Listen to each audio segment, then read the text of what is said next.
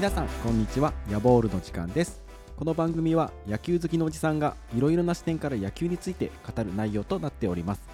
今日の内容もぜひ楽しんでいってください。それでは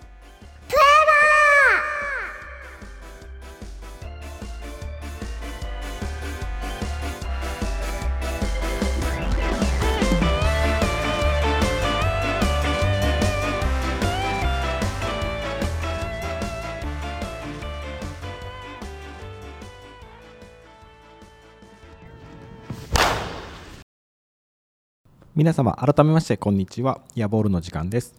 今日はソフトボールについて話をしたいと思います。ソフトボールといっても今日お話しするのは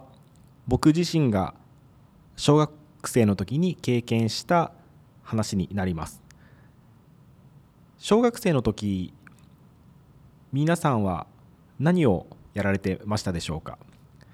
何をやられてたかっていうのは小学生の時はソフトボールもしくは公式野球もしくは軟式野球というふうにいくつかのパターンに分かれると思います。日本だと、まあ、高校になると、まあ、公式野球っていうのは多分みんな揃っていてサッカーとかみたいに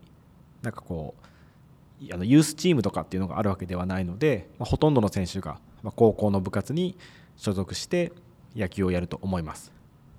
中学生の時にはまあ部活でやって軟式野球をやることもあると思いますけども、えー、それぞれの公式野球のクラブチームなどに入って活動している人もいると思います。でさらに小学生になるといろいろな、まあ、そもそももしかしたらやってないっていう選手もいたりするかもしれませんしもう小学校入る前からもう始めてるっていう人もいるかもしれません僕の場合は小学校3年生の時に地元のソフトボールのチームに入りましたまあこれはですね、まあ、地元で、まあ、自分の家から歩いていけるような距離にあったチームが、まあ、ソフトボールのチームしかなかったというところで、まあ、車に乗って30分とか行けば軟式野球のチームもあったんですけども僕はまあ歩いていけるようなソフトボールのチームを選びました。それで、え、小学校6年生までやったわけなんですけども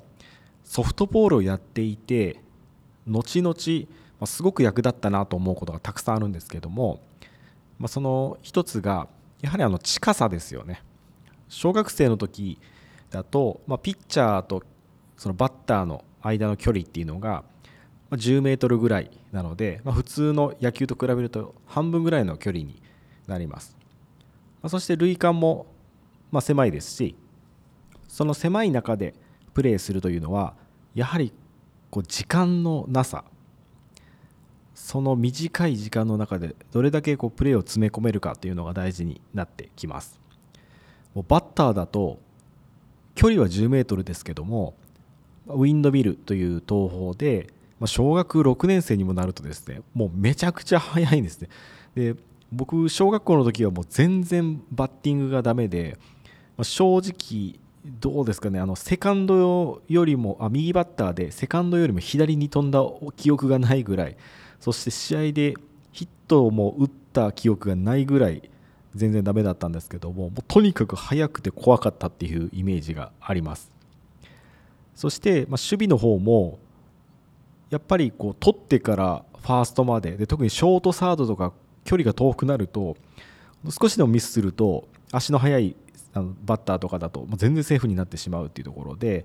ミスができない難しさっていうのはありました。で今でも記憶に残っているのが中学生になって1年生で初めて軟式のバッターボックスに立った時にもうまっすぐがもう全然余裕があってゆっくり見えたっていう記憶があります。やはりソフトボールのあの近距離で経験していたっていうのは、ま、後々もですねまあそんなにますごい自分自身もすごい選手だったわけではないですけども、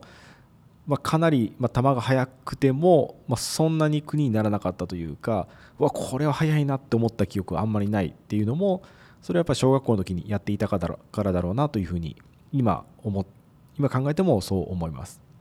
あとはやっぱこう守備やっててと投げ取ってから投げるまでの時間が早いっていうのもその時小学校の時にやっていたのが経験が生きているというふうに思っています。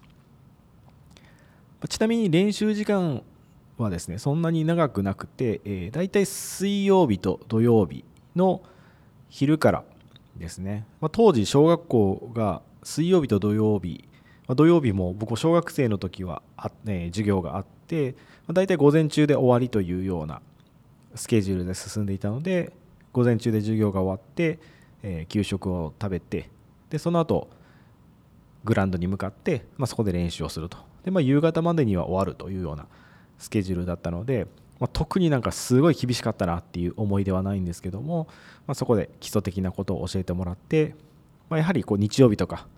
にある大会とか試合に出るっていうのがすごい楽しかったあの思い出として残っています。えー、ぜひですねこのまあその地域によって選べないっていうこともあるかもしれませんが小学校の時のソフトボールっていうのはすごくいい経験になると思うので、まあ、チームに入らなかったとしても少しこう経験としてやってみるとかどっかのチームの練習に参加してみるとかいうふうに、まあ、子供の時にやってみるのもプラスになるんじゃないかというふうに思っています。この番組では皆様からの質問ご意見を募集しています。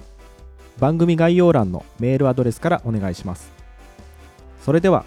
今日はここまでとなります。皆様次回まで野球を楽しみましょう。